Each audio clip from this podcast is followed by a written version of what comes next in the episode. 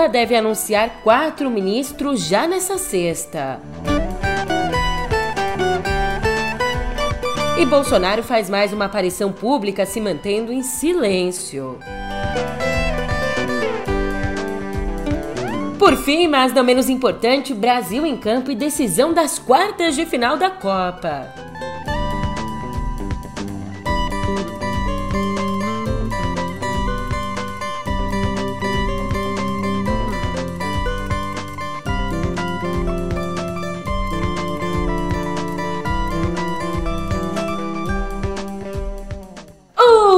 Ótimo dia, uma ótima tarde, uma ótima noite para você. Eu sou a Julia Keck e vem cá. Como é que você tá, hein? Nessa sexta eu não vou dizer nada além de dizer que vem aí.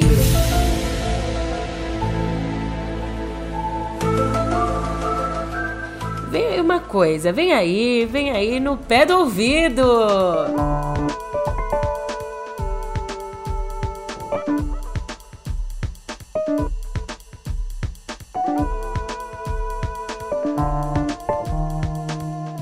É claro que essa coisa não vem do além, ela vem de Brasília.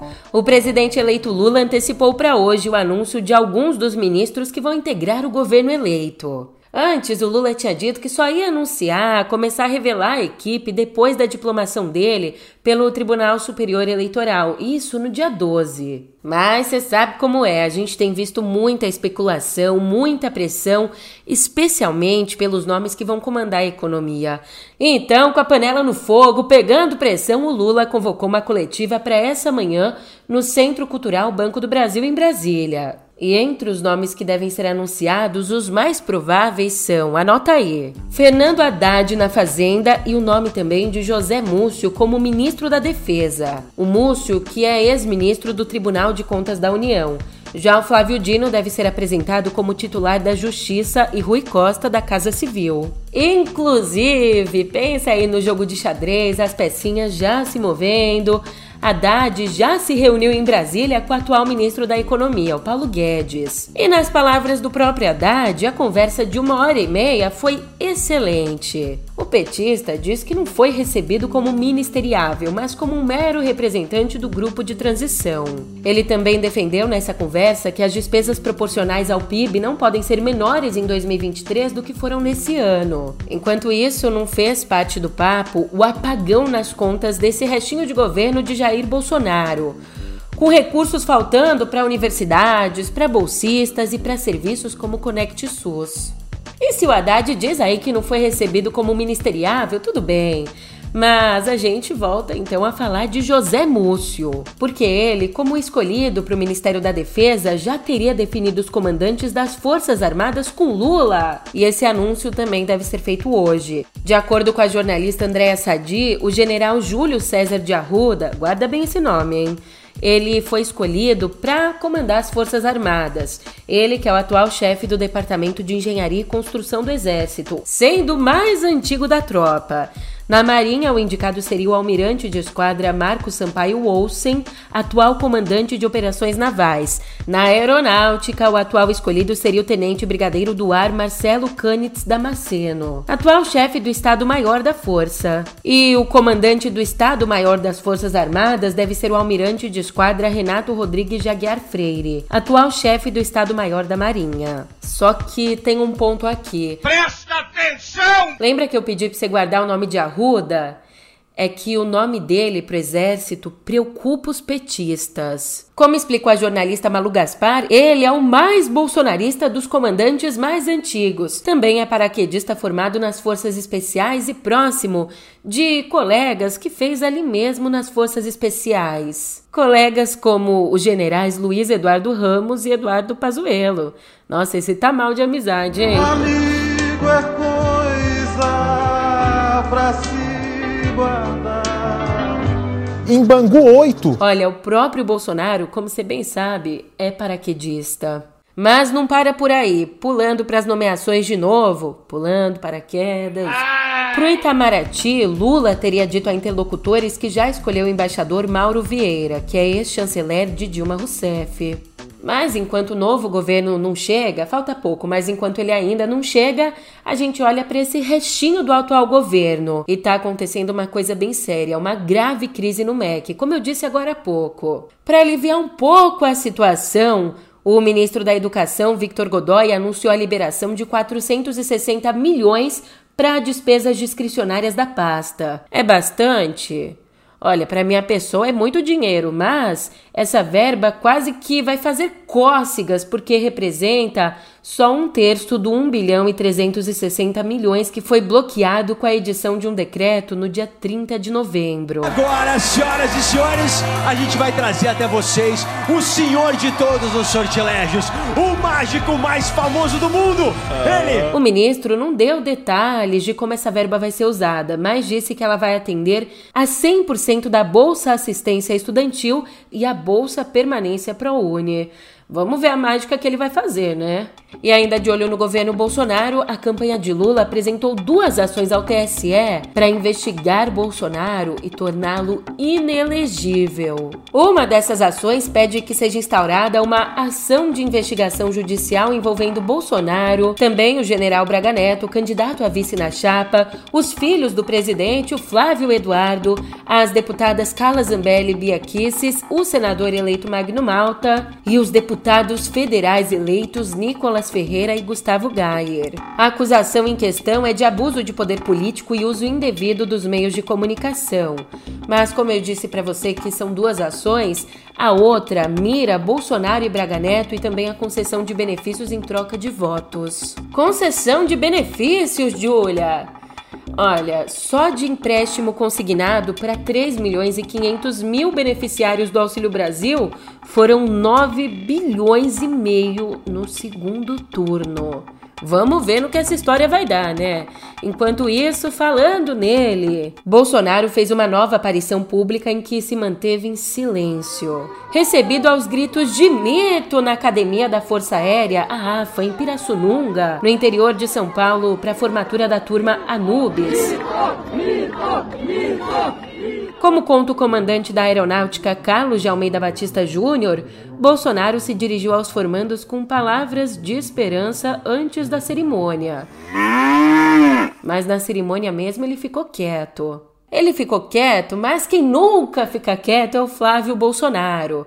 O senador vem relatando a interlocutores que o pai está mais animado e que vem até considerando passar a faixa presidencial a Lula no dia primeiro. Nossa, que coisa, né? O que deveria ser normal na democracia. Mas, deixa eu ficar quieta aqui. De acordo com a colunista Thaís Oyama, a razão dele estar tá alegrinho é a eleição para a presidência do Senado. É que tem chegado ao Planalto que o candidato bolsonarista Rogério Marinho tem chances reais de derrotar Rodrigo Pacheco. E é bem lá no Senado que se iniciam os trâmites, por exemplo, de um eventual pedido de impeachment de ministros do Supremo. Lembrando que a gente elegeu um Senado bastante, bastante bolsonarista, com nomes como de Damares Alves e de Marcos Pontes. Enquanto eu te deixo com essa pulga atrás da orelha, de Bolsonaro feliz, a gente dá uma passadela lá fora. Porque a Dina Boluarte, a nova presidente do Peru, descartou antecipar as eleições no país. Ela subiu ao cargo depois do impeachment da tentativa de golpe da prisão de Pedro Castillo.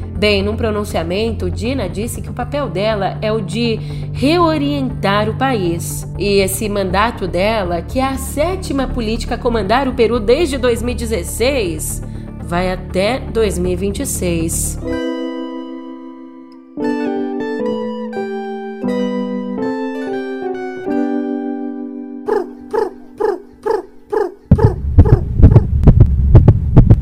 Tum tum tum tum tum tum, hein? Coração! As quartas de final da Copa começam nessa sexta com os dois únicos representantes da América Latina na disputa. Ao meio-dia, você sabe.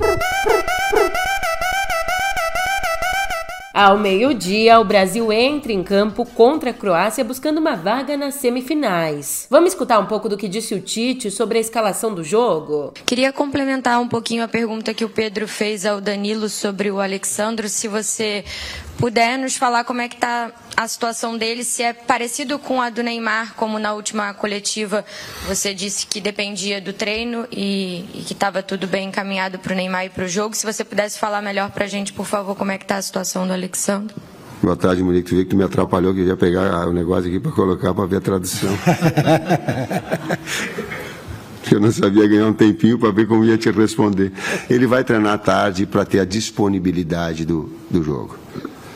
Porém, é, para ir para o jogo. A tendência é não participação, porque não há um trabalho ainda muito forte e, é, e são lesões diferentes. É, e eu tenho que ter o departamento médico e físico também essa situação. São situações diferentes em relação ao Neymar, mas vai depender de hoje à tarde ele estar tá à disposição ou não. Há uma qualidade técnica muito grande do trio de meio-campistas da, da Croácia.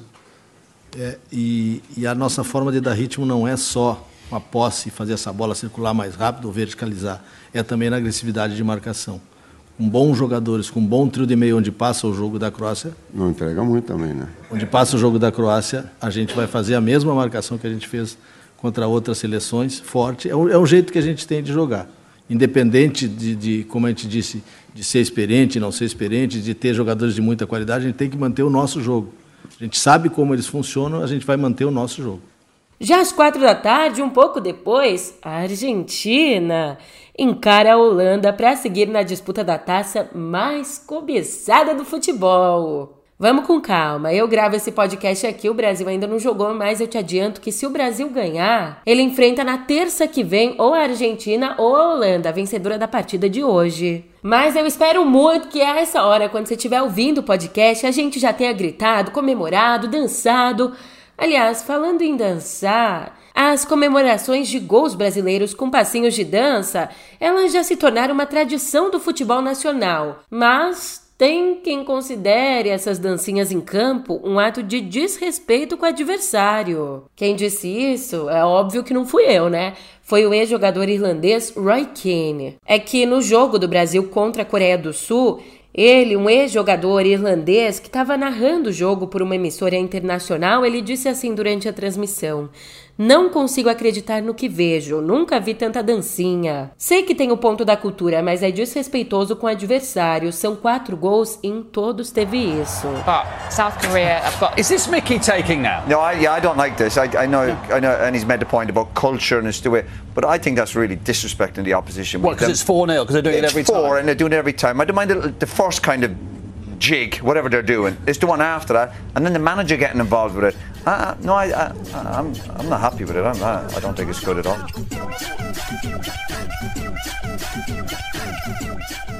O que você acha disso, hein? Ai, vou falar que eu não sei não. Que isso, cara? Se até o Tite fez a dança do pombo. Então, se tiver que dançar, eu vou dançar. Só que eu tenho que treinar mais, eu sei, pescoço duro. Braço não, não vai, mas faz parte.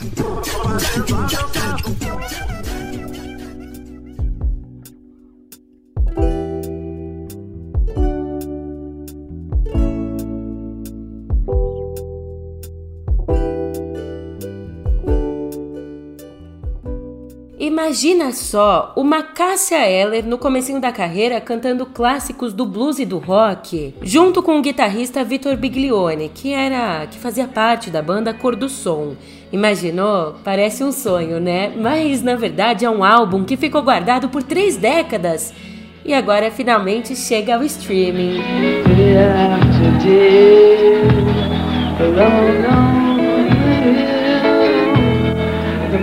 perfectly but would listen. But nobody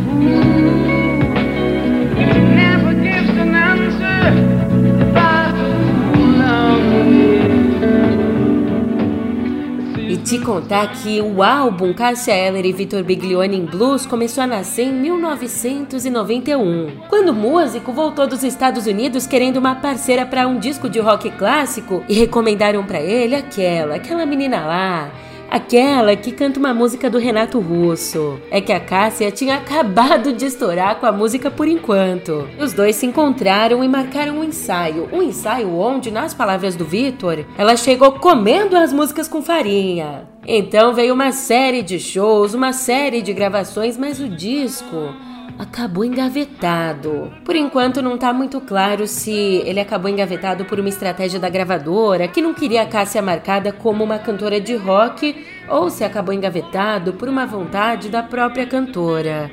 A cantora que faria 60 anos amanhã. É, isso não tá claro, mas o que tá claro é que o resgate dessa joia é uma bela homenagem para Cássia, é uma baita de uma homenagem e um presente pra gente, né? Ô, oh, quer uma coisa melhor?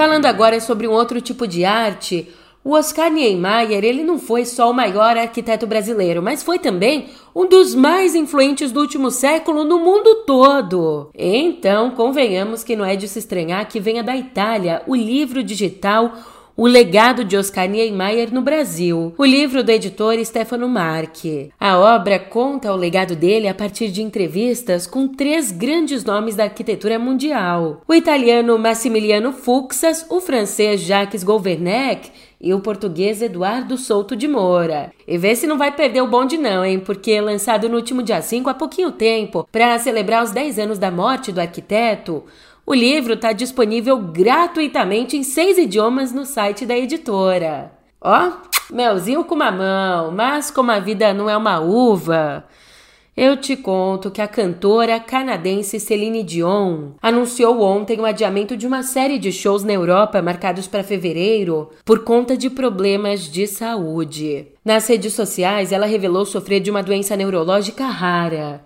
a síndrome da pessoa rígida, que afeta um em cada um milhão de indivíduos e provoca rigidez e espasmos progressivos. Dona de várias canções, mas a gente ressalta aqui o sucesso My Heart Will Go On. A Celine também nesse comunicado agradeceu o apoio da família e disse que agora quer focar na própria saúde, mas com direito, né? Every night in my dreams, I see. That is how I know you. Go on. Far across the distance and spaces between us, you have come to show you. Go on.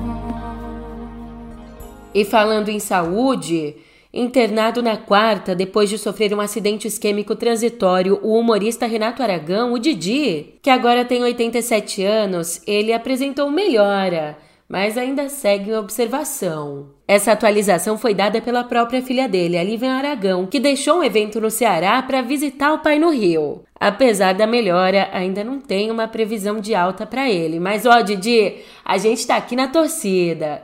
Eu acho que ele não vai escutar, mas de qualquer jeito, dedos cruzados.